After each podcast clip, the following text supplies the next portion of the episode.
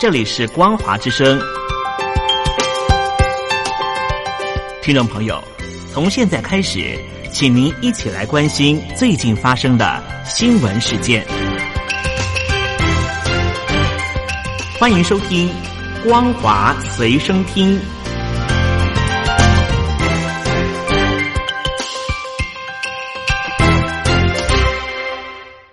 大陆听众朋友您好，欢迎您收听这节光华随身听，我是东山林。二零一九年的新型冠状病毒源自于中国大陆的武汉，疫情持续在国际社会扩散中，全球确诊超过了八十五万例，有超过了四万两千人死亡。联合国的秘书长古特瑞斯就说：“武汉肺炎疫情，这是二次世界大战之后人类所面临到的最大浩劫。根据联合国的估计，全球将会有两万五千个工作机会因为疫情丧失。”而这次新型冠状病毒在全球蔓延，难辞其咎的就是当时中国大陆在第一时间并没有公布疫情状态。对此，英国方面呢已经非常的愤怒了。英国呢？超过了两万人确诊，英国的内阁大臣戈夫就批评北京当局隐匿疫情，造成疾病的蔓延。更传出英国有官员认为需要在疫情结束之后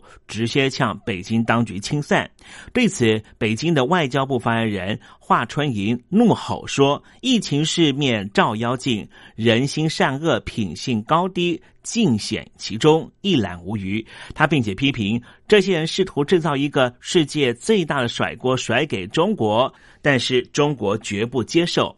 英国外交大臣拉布在召开记者会的时候表示，从武汉撤回的英国公民方面，英国和北京当局建立了良好的合作关系。不过随后他话锋一转，表示很明显的，在危机之后就是。必须要总结的时刻。对此，内阁大臣戈夫就指责说，这一次就是北京当局造成疫情的蔓延。而英国的《每日邮报》也指出，有部分的英国官员对于中国当时传递了错误讯息，试图透过。疫情牟利的做法感到十分的愤怒。英国《每日邮报》的报道也引述一名政府高官的话说：“现在第一优先的处理的事情，当然就是要处理英国的疫情。但是疫情结束之后，必须要进行大清算。”报道也引述了英国的另外一名高层官员的话说：“这是一场令人厌恶的假讯息的传播。”北京当局知道自己犯了严重错误，他们却不愿意承认错误，反而继续的散播谣言。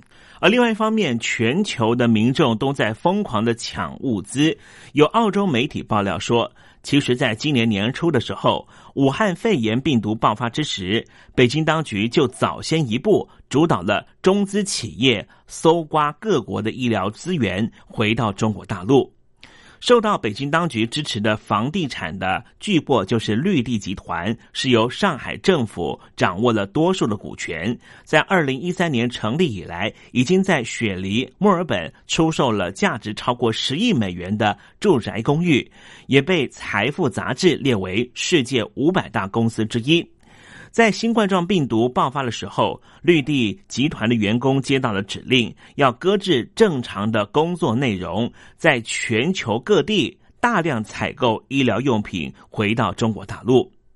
绿地集团在全球这么做，在雪梨也不意外，购买了大量的外科口罩、温度计、抗菌湿巾、手消毒水和手套等等，甚至在社交媒体上面也发布了努力的成绩。公司成员被要求提供任何医疗用品，搜集物资优先于其他的工作内容。这场行动持续了好几个礼拜，直到二月份，甚至整个会计部门缺席了好几天，都是因为在采购物资。中场统计，绿地集团在澳洲、加拿大、土耳其和其他国家搜刮了三百万个防护口罩、七十万个防护衣以及五十万个手套，并且组织人力和物力紧急采购了医疗用品，像是防护衣和护目镜。绿地集团的澳洲总经理在二月份的时候，还曾经在社交媒体高调的说，绿地澳洲正在行动，第二批非接触式的额温枪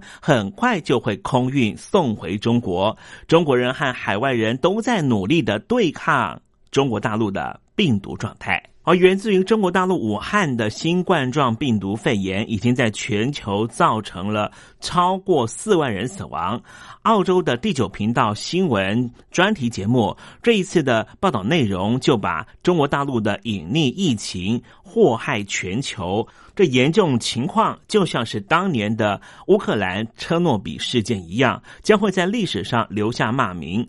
而报道也引述了普利兹奖得主美国记者贾瑞特的说法：，中国官方至今仍旧在编造故事，企图要掩盖、扭曲疫情的历史。美国共和党的众议员迈克尔直指，北京当局对于武汉疫情的处理是人类史上最恶劣的隐匿行为。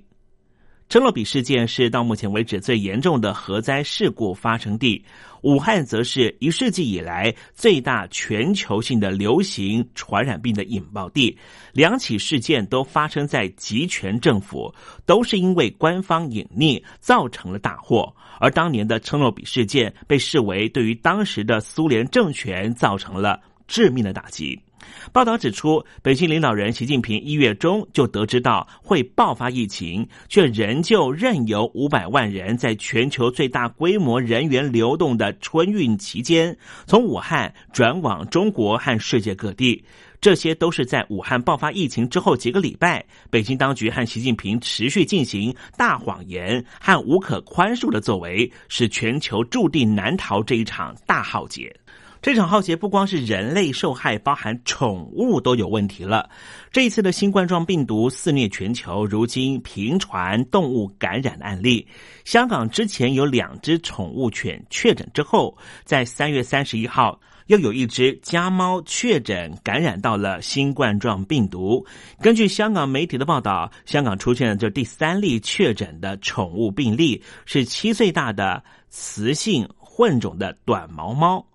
猫咪的主人在日前是确诊的第五百三十三例的病患。猫咪因为主人确诊，因此在三十号的时候被送到了动物拘留所检疫，并且在它的口腔和鼻腔内部检测出了阳性反应。但是目前为止，猫咪没有出现明显的任何病征。这一次的新冠状病毒源自于中国大陆的武汉。疫情是持续的延烧，北京当局最近动用了大外宣和大内宣，不仅想要撇清和疫情爆发的责任关系，还试图要甩锅给其他国家，引发了国际社会的强烈不满。对此，意大利的知名记者马林诺就撰文表示，应该向北京当局追讨战争赔偿责任。意大利这名知名的记者马林诺在新闻平台上面发表专文，他指出，北京当局买通了意大利的外交部部长迪马尤，宣传北京当局捐赠物资给意大利的举措，而北京的外交部发言人赵立坚还在 Twitter 上面想要发造假影片，声称意大利人播放了中国国歌，还高喊感谢中国。而感谢中国的宣传没有达到任何成效，北京官媒就立刻的引导舆论，暗指这病毒根本就来自于意大利。马林诺强调，意大利人非常生气，因为北京当局打压吹哨者和媒体，导致疫情大爆发。如今，意大利的医疗系统达到了崩溃边缘，全国都处于封锁状态。意大利人民还遭受到赵立坚和爱国人士以中国国歌侮辱和羞辱。他认为，许多疫情重灾国都仰赖中国大陆制造了物资，因此中共正试图利用金钱和援助换取世界的沉默，并且试图把责任推给其他国家。马雷洛强调。我们意大利人不受来自于中国共产党的侮辱。集权政府如何透过防疫来进行打压人权之时呢？香港的一传媒创办人黎智英日前遭到香港警察上门逮捕，并且认为他参与了非法集会进行指控。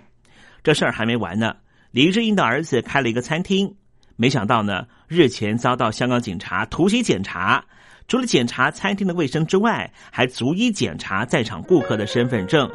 香港的传媒都表示说，这个举措就是要让黎智英的小孩的餐厅开不了门。以上新闻由东山林编辑播报，感谢您的收听。